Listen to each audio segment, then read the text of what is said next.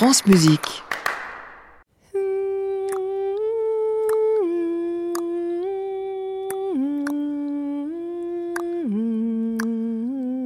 Musique non féminin.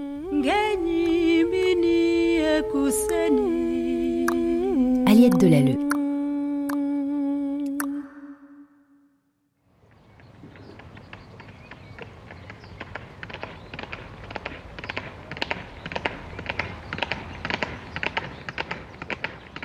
Il me faudra chanter de ce dont je ne voudrais pas le faire. Tant je me plains de celui dont je suis l'amante. Car je l'aime plus qu'aucun être au monde. Auprès de lui ne me servent de rien, ni miséricorde, ni courtoisie, ni ma beauté, ni mon mérite, ni mon intelligence. Je me retrouve trompée et trahie comme ce serait normal si j'étais disgracieuse. Ma consolation est de n'avoir jamais commis de faute envers vous, mon ami. En aucun de mes actes. Je vous aime plus que Seguin n'a aimé Valence. Et il me plaît beaucoup de vous vaincre en amour, mon ami. Car vous êtes l'homme qui a le plus de valeur. Vous avez à mon égard des paroles et une attitude arrogante, alors que vous êtes affable avec toutes les autres personnes. Je suis stupéfaite de voir avec quelle arrogance vous me traitez, mon ami. Aussi ai-je motif de souffrir. Il n'est pas juste qu'un autre amour vous enlève à moi. Quelques paroles qu'on vous dise, ou quelque accueil qu'on vous fasse, souvenez-vous de la façon dont a commencé notre amour. À Dieu ne plaise que je porte la responsabilité de la séparation. Les grandes qualités qu'abrite votre cœur et votre remarquable mérite m'inquiètent. Je n'en connais aucune, proche ou lointaine, qui, si elle a envie d'aimer, ne se tourne vers vous.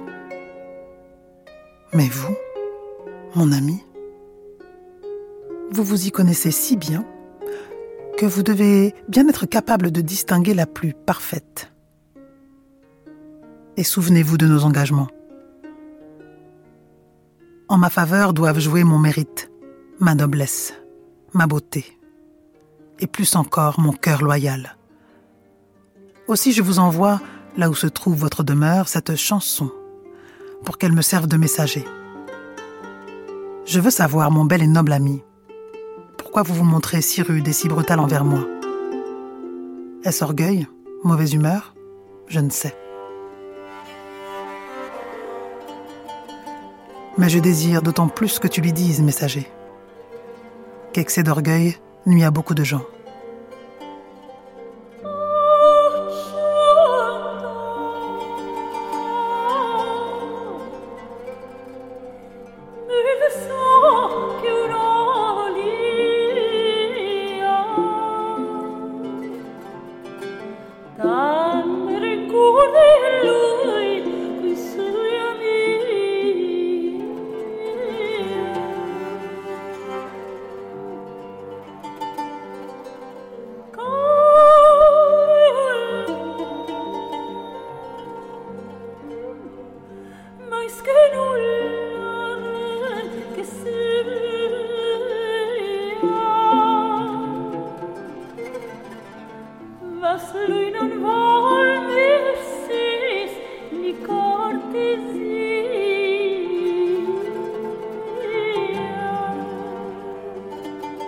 Derrière ce magnifique poème se cache une vengeance parfaitement maîtrisée.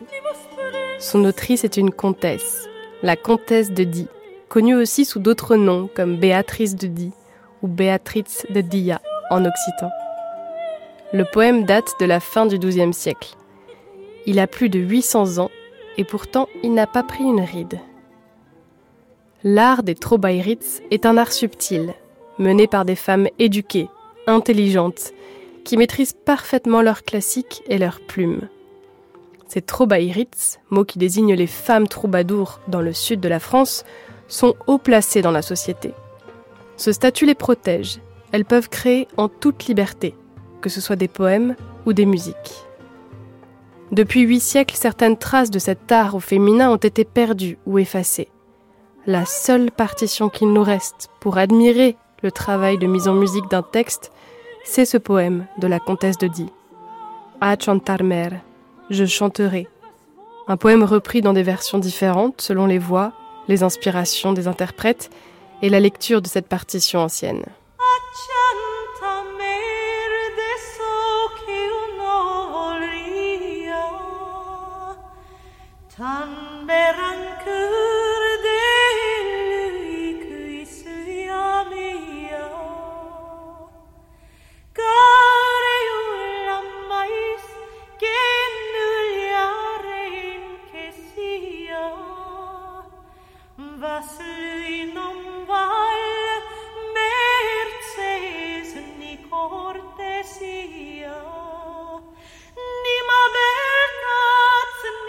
Pourquoi la comtesse de Die a-t-elle écrit ce texte déchirant Et à qui s'adressent ces mots accusateurs Je me retrouve trompée et trahie.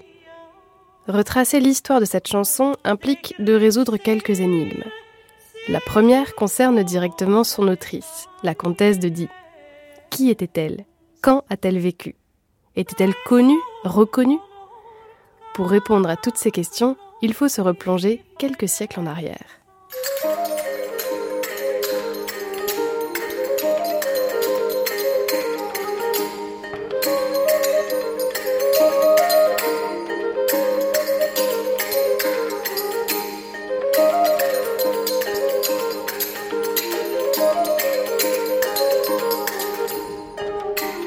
La comtesse de Die épousa Guillaume de Poitiers.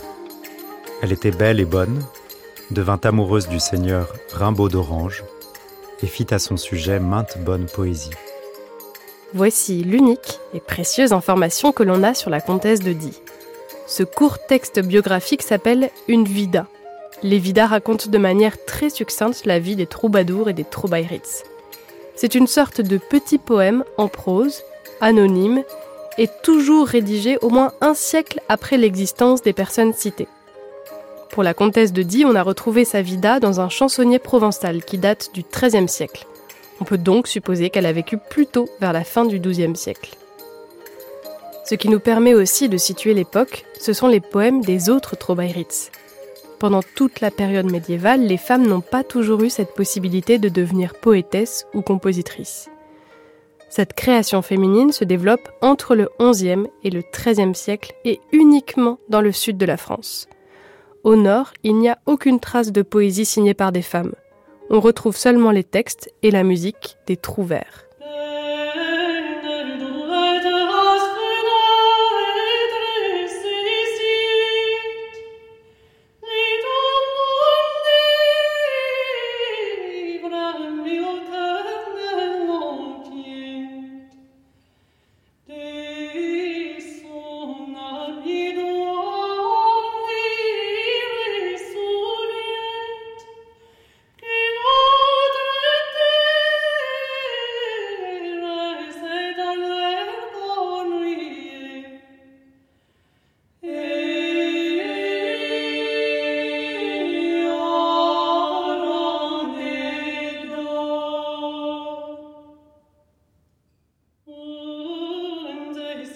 Comment expliquer cette différence entre le nord et le sud du même pays?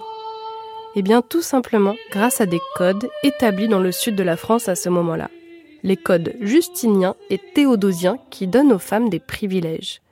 Celui de rester propriétaire de leur dot après le mariage, celui de recevoir la même part que leurs frères si les biens d'une famille sont partagés, et celui de créer en toute liberté. Attention, toutes les femmes n'ont pas accès à l'écriture et à la musique. Comme l'exemple de la comtesse de Die le montre, il faut faire partie d'une certaine classe sociale. Sur la vingtaine de Trobaïrits retrouvées à cette époque, toutes viennent d'un milieu aisé et éduqué. L'autre point commun entre toutes ces créatrices, c'est le sujet qu'elles abordent dans leurs poèmes, l'amour.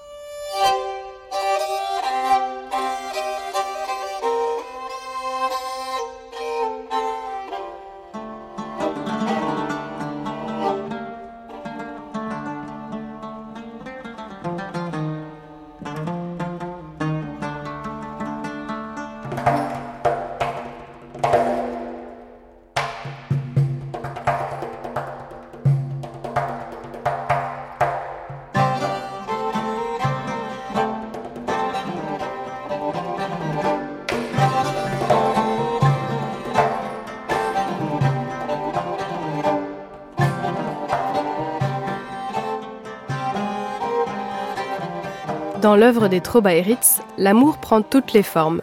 Peine de cœur, amour heureux, séparation difficile avec l'être aimé, érotisme ou encore vengeance. Et surtout, la thématique est d'abordée de manière très différente si l'on compare avec la poésie des troubadours. Quand les hommes doivent répondre à des codes précis du fin amour ou amour courtois pour courtiser soit une dame, soit un seigneur, les femmes, elles, n'ont pas besoin de gagner leur vie avec leur musique ou leurs poèmes. Elles sont donc libres de raconter ce qui les traverse. Les textes écrits par les Trobaïritz sont des témoignages très vifs et sans filtre de ce qu'elles vivent dans leurs relations amoureuses. Ce qui nous ramène à Notre-Dame Béa. La comtesse de Die, dans son A Chantarmer, semble à première vue plutôt désespérée. Mais si on lit entre les lignes et qu'on recontextualise un peu cette poésie, elle utilise la plume comme un moyen de se venger et d'afficher publiquement celui qui lui a fait de la peine.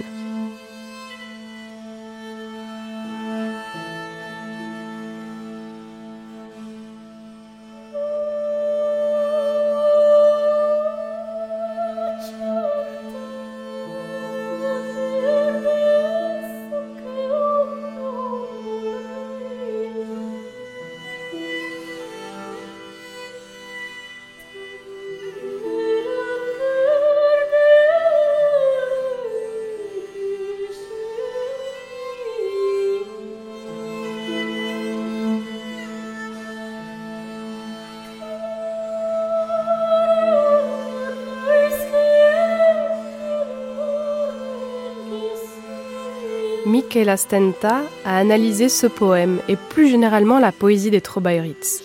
Professeure, occitaniste et autrice de plusieurs ouvrages, elle écrit Quand elle parle d'amour, c'est souvent d'un amour non partagé, ou trahi, ou fini, avec une conscience certaine de leur dignité. La dignité de la comtesse de Die se lit dans sa chanson. Voici en quelques étapes comment non seulement elle retourne la situation en sa faveur, mais surtout comment elle parvient à humilier celui qui l'a trahi. D'abord, elle rappelle qui elle est elle, une femme de pouvoir, instruite, courtoise, intelligente et belle. Elle rappelle aussi à quel point elle a été une amoureuse parfaite pour lui. Et puis très vite le ton change. Dès la fin du deuxième paragraphe, elle attaque, en commençant par un compliment, vous êtes l'homme qui a le plus de valeur, et en l'accusant, vous avez à mon égard des paroles et une attitude arrogante alors que vous êtes affable avec toutes les autres personnes.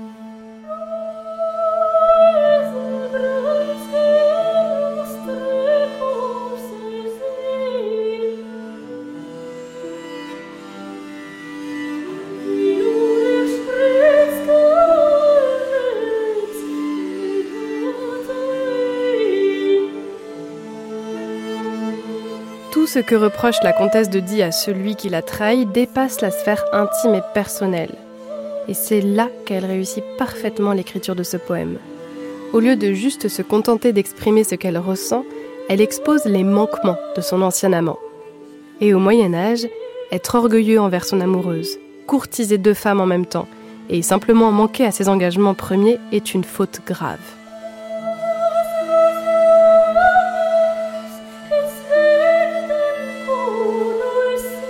La cerise sur le gâteau arrive dans la dernière strophe.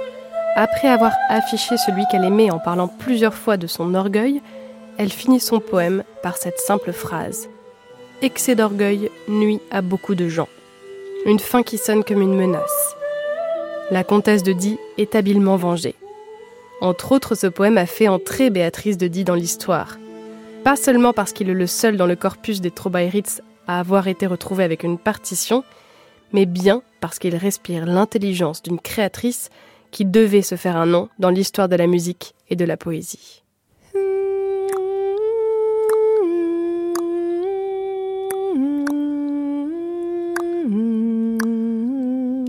Musique non féminin. Voix Sandra Nkake et Nicolas Siméa.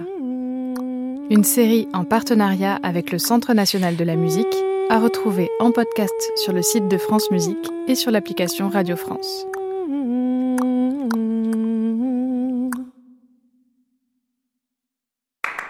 À réécouter sur francemusique.fr.